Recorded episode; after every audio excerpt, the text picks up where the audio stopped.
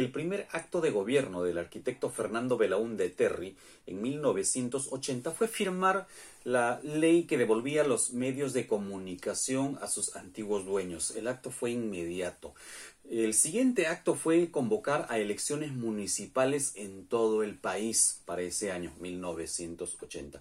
La imagen de la democracia lucía brillante a primera vista. Sin embargo, estábamos frente a una década llena de terror, de narcotráfico, de pobreza extrema, de crisis económica, desastres naturales que pusieron en vilo a la frágil democracia peruana.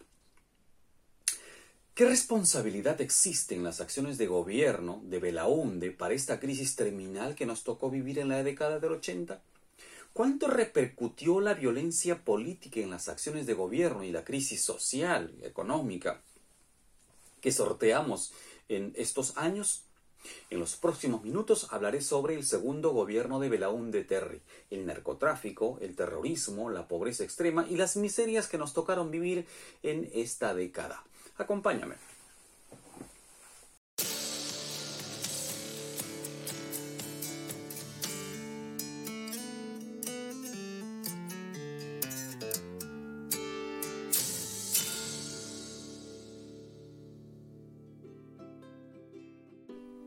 El segundo gobierno de Belaúnde Terry se dio entre 1980 y 1985, en medio de turbulencias sociales, económicas y naturales que asolaron a nuestro país.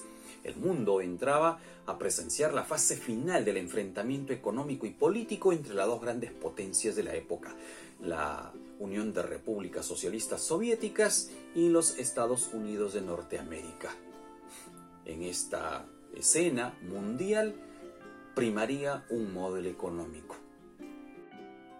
En el aspecto político, Belaúnde Terry, aunque anunció cambios en la política de, de, gobierno y juró ante la Constitución de 1979, no desmanteló ninguna de las reformas que se habían implementado en el régimen militar desde la época de Velasco. Eso sí, dio algunas medidas para satisfacción del sector empresarial, como por ejemplo la apertura de las importaciones y la baja de aranceles para favorecer a los inversionistas nacionales. Sin embargo, la debilidad institucional, la, burocracia asfixiante, las acciones terroristas de Sendero Luminoso y el MRTA entre 1980 y 84 eh, fueron restringiendo las maniobras del Estado y agotándolo eh, poco a poco. En el aspecto económico, la devaluación monetaria alimentaba una inflación estratosférica y traumática. Para que tengas una idea, ya un dólar al empezar este gobierno estaba llegando a los 200 soles. Ese mismo dólar que costaba 200 soles, cuatro años después estaba costando 12 mil soles. un dólar en 12 mil soles. En 1981 tuvimos que enfrentar una nueva agresión a manos del ejército ecuatoriano. Habían ingresado al lado oriental de la cordillera del Cóndor y, construido un falso poblado llamado Paquilla en el Alto Comaina. Se recurrió a la movilización militar. Eh, eh, de inmediato, eh, de Terry organizó y se envió a un contingente militar, se movilizó a la región 4 de Piura y Además, se solicitó la presencia de los garantes del protocolo de Río de Janeiro. Para ese mismo año la situación se había calmado, pero para 1982 el Perú terminaría concediéndole algunos beneficios al Estado ecuatoriano en este afán por obtener la salida al río Amazonas. En 1982 Argentina vivió uno de los eventos militares más dramáticos de su historia reciente. Se enfrentó a la poderosísima Inglaterra por el control de las Islas Falkland o las denominadas Islas Malvinas Argentinas. El Estado peruano decidió apoyar con los mejores aviones de esa época. Se enviaron 10 aviones de guerra hasta Jujuy. Se le cambió la placa de numeración y se reutilizaron como naves argentinas. Todo esto en secreto. Ese mismo año la Fuerza Aérea Peruana recibió la autorización para adquirir una flota de aviones Mirage 2000, los últimos en tecnología Mirage, en una compra sobrevalorada que contradecía eh, y contravenía eh, la crisis económica que estábamos sufriendo en ese momento. El fenómeno de El Niño de 1982-83 ocasionó graves daños a la economía nacional. A ver, si estábamos mal con la inflación que, que había heredado Belaunde y a esto había que sumarle la crisis social, la pobreza, el terrorismo con Sendero Luminoso, el niño terminaría de golpearnos. La agricultura sufrió los peores estragos nunca antes vistos.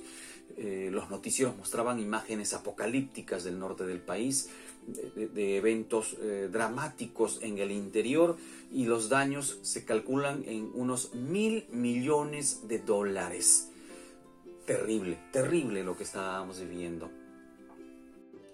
El terrorismo no tuvo mejor escenario que el descrito. Un grupo de intelectuales de clase media, hijos de los terratenientes desposeídos por la reforma agraria, abrazaron una causa absurda, una revolución sangrienta contra el Estado peruano a cargo del autoproclamado presidente Gonzalo. Abimael Guzmán Reynoso se hacía llamar así, presidente Gonzalo, y bajo la ideología del marxismo, leninismo, maoísmo, pensamiento Gonzalo, no repararon en acciones violentas para alcanzar su cometido, tomar el poder. Lamentablemente el gobierno de Belaunde no le dio importancia, la importancia de vida, y, lo asumió como un acto delincuencial, de pillaje, de, un grupo de avijeos que habían iniciado acciones vandálicas en algunos puntos del país. Envió a las fuerzas policiales para combatirlos con resultados nefastos. Entenderás que la Guardia Civil la Guardia Republicana no estaban preparados para este tipo de eventos.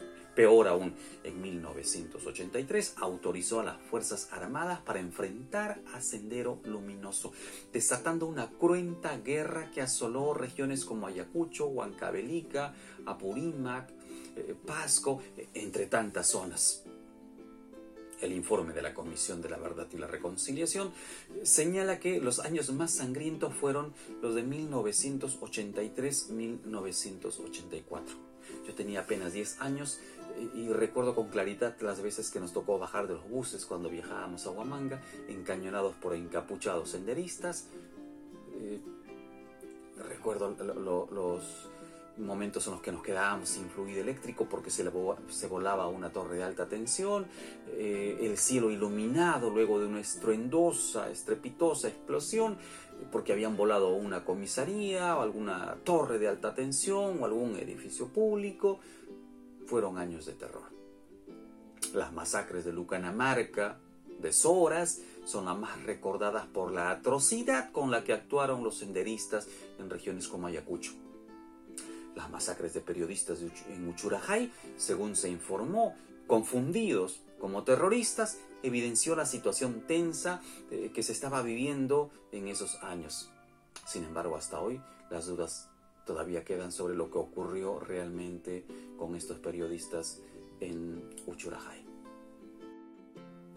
El narcotráfico fue en aumento. Alfonso Quiros señala que la ineficiencia y la corrupción al interior de las fuerzas policiales y militares eh, llevaron a denuncias sobre vínculos de los altos mandos eh, militares con el más grande narcotraficante de la época, Reinaldo Rodríguez López, el padrino.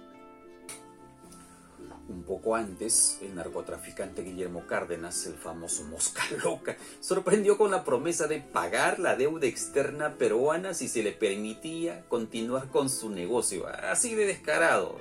En pleno juicio, ofreció eso, pagaría la deuda externa peruana, que esa época ya estaba bordeando los 14 mil millones de dólares.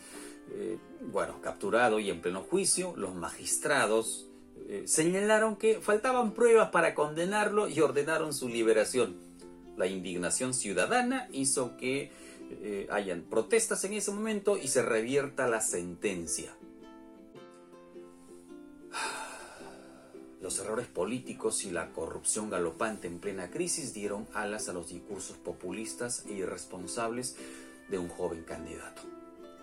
Fueron mis años de estudio en la primaria estatal yo estudié en el Colegio 2052 María Auxiliadora y todavía tengo frescas las imágenes de esa campaña electoral de 1985, con esa dicotomía entre los apristas e izquierdistas en el afán por alcanzar el poder. Recuerda, Si la historia se repite es porque no hemos aprovechado sus lecciones. Te espero, como cada viernes, en mi canal. Hasta la próxima semana.